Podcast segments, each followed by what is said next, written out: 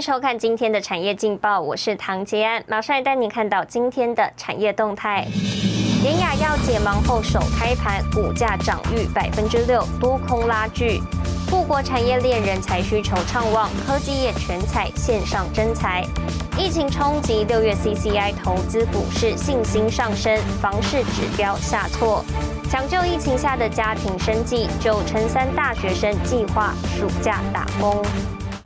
来关心台股，台股今天受到加密货币矿机商可能对台积电砍单影响，电子股表现疲弱，成交比重降至约百分之三十六。盘面上再由航海王与钢铁人掀起涨势，指数开低走高，重回一万七千五百点关卡之上。法人指出，台股越过六月十八号高点一万七千一百四十七点后，持续缓步攻高。短线多方格局态势不变，若能守稳上周五跳空多方缺口，有机会进一步挑战历史高点，提供给您参考。接下来，请看今天的财经一百秒。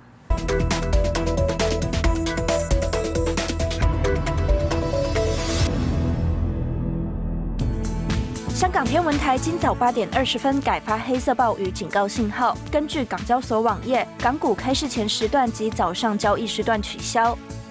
中共加强打压比特币产业，限制其矿场的经营，造成比特币价格的重跌，进一步冲击全球最大挖矿机厂商比特币大陆的营运之后，也传影响挖矿晶片代工商台积电的接单情况。有媒体称，此一情况约影响约三亿美元的订单量，甚至牵动整体供应链从二零二一年第四季到二零二二年第一季营运动能。但台积电按照惯例指出，不回应相关市场传言。万海二十八号开高震荡走高，盘中攻上涨停三百元，成为首档站上三百元关卡的运输股。货柜短缺和全球大型港口大排长龙等因素，已打乱全球供应链，海运费用节节攀升。根据彭博数据，二零二一年全球九大货柜海运业者股价全面大涨，台湾公司包办涨幅前三名，阳明涨百分之四百一十六点二居冠，万海以百分之四百一十六点一紧追在。后第三名是长荣海运，百分之两百九十三点一。美国乔治亚州参议员乔恩·奥索夫提出美国太阳能制造法案，给美国太阳能制造商提供税收减免。除了支持发展绿能源，奥索夫指出还有一项背后意义，要阻止中共垄断市场，保障美国的国安。新唐人亚太电视整理报道。虽然多个国家宣布扩大晶片制造，不过短期内晶片荒的问题恐怕还会持续。英特尔执行长季辛格受访时表示，半导体短缺问题将在今年下半年达到最严重的状态。虽然之后会开始好转，但预估二零二三年之前都不会恢复常态。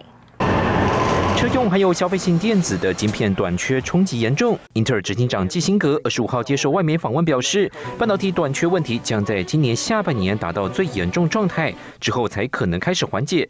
他说，晶片行业在二零二三年之前不会恢复常态供需状况。对于很多行业来说，在好转之前可能变得更加糟糕。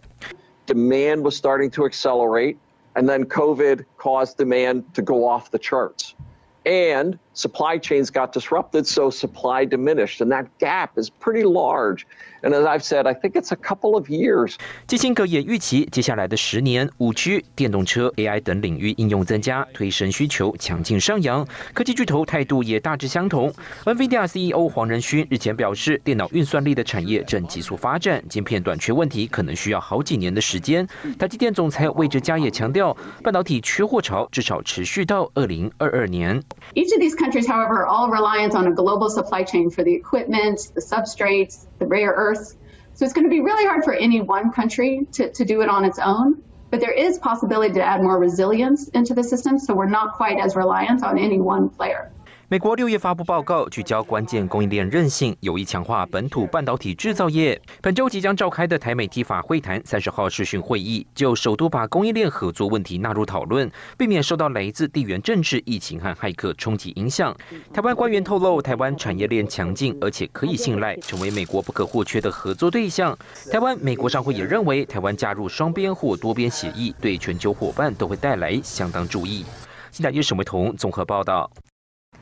带您看到今天的国际重要财经报纸讯息。彭博社：英国金融管理局禁止币安加密货币交易。金融时报：中国扩大整治科技业，上市科技股第二季募资规模大降百分之六十。华尔街日报：微软推新款应用商店商业模式，与苹果争夺产业规范主导地位。日本产经新闻。日本大企业今年夏季奖金减少百分之七，非制造业降幅最大。台湾一位食品业者蔡彩欣拥有二十多年食品研发的加工经验，希望让家中年迈的双亲也能容易品尝米食，于是投入粥品研发，获得经济部的青睐，进一步拓展国际市场。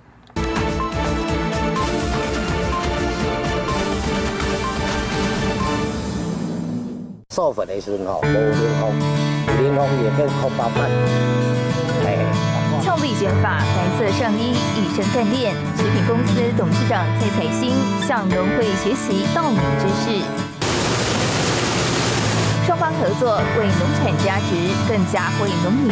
事实上，蔡彩欣拥有二十多年食品研发加工经验，专精烘焙领域。近几年开始研发粥品，为的是家中年迈的双亲，八九十岁，他牙口不好，所以我们就把海鲜粥打用果汁机打成打成那种比较糊状的东西，让它容易顺口。结果我发现我爸爸吃了两碗，从脸上发出那种受到尊重、那个口感跟味觉的感觉，我我由衷的觉得，真的发自内心的开心。父亲满足的笑容深深烙印在蔡彩欣的心底，他带着对父母的爱，踏上研发粥品的新旅程。台中出生长大的蔡彩欣，饮水思源，选用的食材自然跟胸部有关。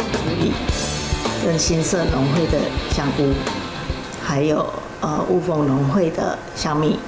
蔡彩欣与在地共生共荣，她曾帮助弱势妇女创业，也辅导素人创业，提出创业加盟辅导系统，受中小企业处肯定。这一次花费三年研发成功的即时粥，获选经济部城乡特色产业发展计划的国际化厂商。我希望成做成台湾的一个，嗯，台湾之光的你，就是让旅居各地的华侨能够对台湾这一。系列从小吃到大的这个主食，能够有更有这份情感。他很亲力亲为，他每次跟我们谈的时候，其实不管大小，原则上笔记本记者 都自己来，而且而且他整个的对外对整个往后事业的发展，其实他看得还蛮远的。哦，这个真的是很值得钦佩的合作伙伴。